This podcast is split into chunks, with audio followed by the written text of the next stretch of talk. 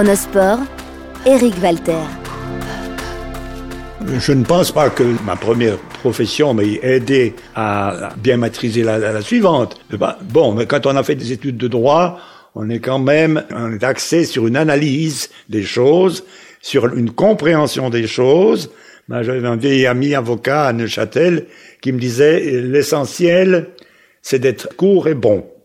Ça, c'est fondamental. De quoi s'agit-il En quelques mots, oui et pourquoi hein Ça, c'est une manière d'analyser les choses. Alors, dans la manière d'analyser les phénomènes du sport, eh bien, les études de droit que j'ai faites, évidemment, m'ont influencé considérablement. Ça, c'est indiscutable. C'est dans l'analyse c'est dû à la formation qu'on reçoit à l'université quand on prépare une licence en droit, puis ensuite quand on pratique comme avocat, d'analyser les problèmes en raisonnant et en raisonnant le plus possible sans passion. Alors ça, pour l'exercice du métier, je pense que ça m'a beaucoup aidé. Le sport, euh, je l'ai pratiqué essentiellement à l'université. Il y avait déjà les contacts, par exemple. On disputait des championnats universitaires, on connaissait des athlètes qui venaient de, du Poly, de Zurich ou de l'université de Bâle. On créait des liens, des liens d'amitié. C'était sympathique. Moi, j'ai participé à des, séries de, championnats suisses universitaires. Ça, ça créait un très bel état d'esprit.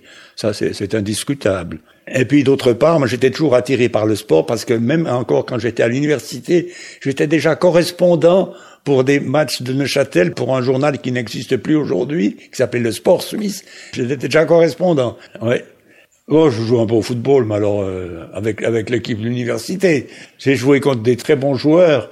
J'étais un jour euh, à l'hôpital cantonal de Lausanne et puis il est arrivé le professeur Kappenberg, qui est le chef du service de cardiologie. Alors je, lui ai dit, comme on dit dans les films, j'ai bien connu votre père. il, se demandait de quoi il s'agissait. Je dis, mais oui, Rudi Kappenberg était ailier gauche dans l'équipe nationale. Il a notamment joué ce fameux match que la Suisse a disputé à Marseille, quand il y avait la France qui était occupée eh bien, il jouait à l'aile gauche et je l'ai connu parce que avec l'université de, de Neuchâtel, j'ai joué contre lui. Évidemment, contre lui, je touchais aucune balle parce qu'il était trop fort. Mais là, c'était mon père, on a discuté. Non, le sport universitaire, j'ai toujours eu un goût pour le sport, ça c'est indiscutable. J'ai toujours eu beaucoup de mémoire. Je pense que c'est génétique. J'ai toujours énormément de mémoire. J'ai toujours eu la curiosité de lire, d'apprendre des choses. Et puis euh, le métier que j'exerçais m'obligeait à consolider cette mémoire, à la pratiquer.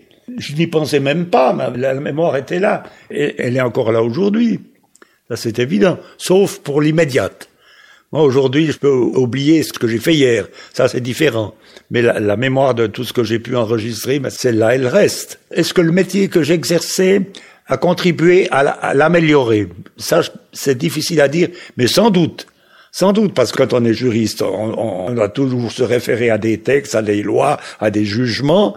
Et puis quand on est journaliste, la mémoire aide, n'est-ce pas? Mais il y a des journalistes qui n'ont pas de mémoire. C'est les commentateurs qu'on entend aujourd'hui à la télévision et qui, pour meubler, ont des fiches et lisent le curriculum vitae de l'athlète dont ils parlent. Mais il n'y a rien de plus ennuyeux pour le téléspectateur, tandis que celui qui a de la mémoire, puis qui fait une petite allusion, euh, assis ou cela, c'est tout à fait différent.